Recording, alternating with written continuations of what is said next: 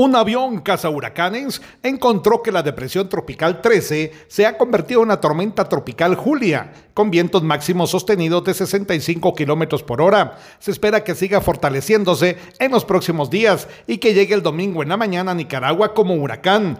El lunes por la madrugada podría llegar a Guatemala, pero como depresión tropical. Sin embargo, desde el domingo se sentirán los efectos en nuestro país. Desde Emisoras Unidas Quichén, el 90.3 reportó Carlos Recinos, primera noticias, primera deportes.